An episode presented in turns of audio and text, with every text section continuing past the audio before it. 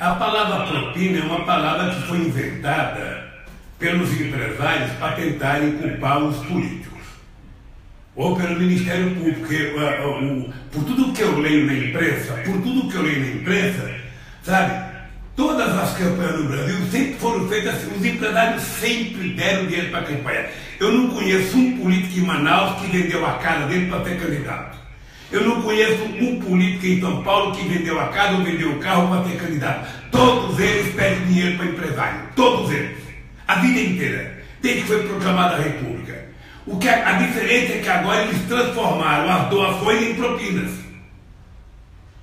Então ficou tudo criminoso. Então, se os políticos não tiverem coragem de mudar a legislação eleitoral, sabe, de criar um fundo de financiamento de campanha para que não fique mais dependendo de empresário, o Brasil não vai ter jeito.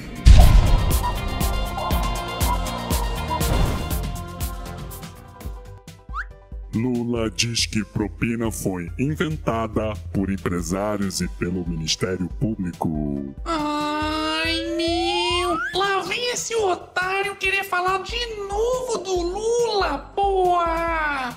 Calma, filha da puta! Eu juro que tento não falar desse arrombado, mas não tem como. Mesmo sendo apontado como comandante máximo do esquema de corrupção que desviou bilhões de reais dos cofres públicos pro bolso da companheirada e condenado a mais de nove anos de prisão pelo juiz Sérgio Moro só no caso do triplex do Guarujá, a mais nova pérola do Molusco foi dizer que propina foi inventada pelos empresários e pelo Ministério Público só para culpar os políticos, já que para ele toda a grana que entrava não passava de doação eleitoral. Tá de sacanagem, né, Lula? Você só se esqueceu de dizer que essas tais doações foram feitas através de inúmeros desvios de obras públicas, além de empréstimos fraudulentos do BNDES, né? Só que, felizmente, para sorte dos brasileiros e para o seu azar, a Lava Jato apareceu na sua vida. E logo logo você será condenado mais uma vez. Hashtag Lula na cadeia. Momento. E aí, já comprou seu otarinho? Então faça que nem o Flávio Abrão, que me mandou uma foto do otarinho passeando em Singapura, que, diferentemente do Brasil, é uma das economias mais livres e prósperas do planeta. Aliás, o filhinho dele, Logan, tava junto também, conferindo a Marina Bay Sands. É eu também, caralho. O quê? Ainda não comprou o seu? Porra, então vai lá na lojinha, eu vou deixar o link aqui na descrição do vídeo. Juízes de São Paulo contrariam lei, dividem os dias de férias e geram custo extra. Para variar, aqueles que supostamente deveriam zelar pelo cumprimento da lei da ética sempre são os primeiros a darem um jeitinho de descumpri-la. Enquanto a maioria dos otários dos brasileiros tem apenas 30 dias corridos de férias, que agora, graças à reforma trabalhista, poderão ser divididas em até três vezes, os deuses na terra, ou, é, quer dizer, os juízes e desembargadores do Tribunal de Justiça de São Paulo têm direito a 60 dias de férias que estão sendo ilegalmente fracionados em dias úteis, ao invés de dias corridos. Ou seja, na prática, esses 60 dias se transformam em mais de 90, já que quando tiram 5 dias úteis de férias, ganham mais 4 por causa dos finais de semana que não são computados. Não pode, porra!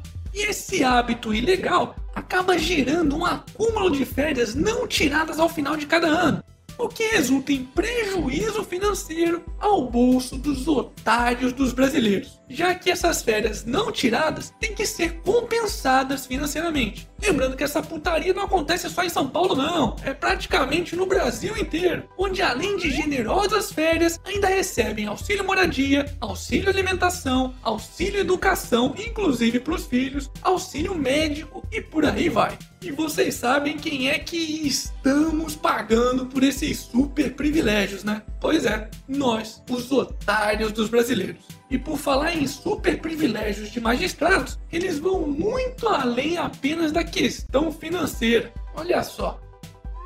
Tribunal solta filho de desembargadora preso com 130 quilos de maconha, armas e munição. Acredite se quiser, mesmo tendo sido preso em flagrante com 130 quilos de maconha, 199 munições de fuzil calibre 762 e uma pistola 9mm, a justiça mandou soltar o filho de uma desembargadora que é presidente do Tribunal Regional Eleitoral e integrante do Tribunal de Justiça do Mato Grosso do Sul. A justiça acabou aceitando o pedido da supermamãe, que substituiu o cumprimento da pena em um presídio para uma simples clínica médica.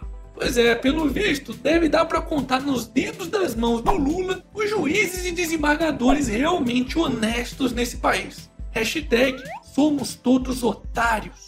E para finalizarmos essa edição, Microsoft anuncia o fim do pente. Usuários lamentam. Uh, gente, pente para mim sempre foi o que eu uso para pentear meus belos cabelos.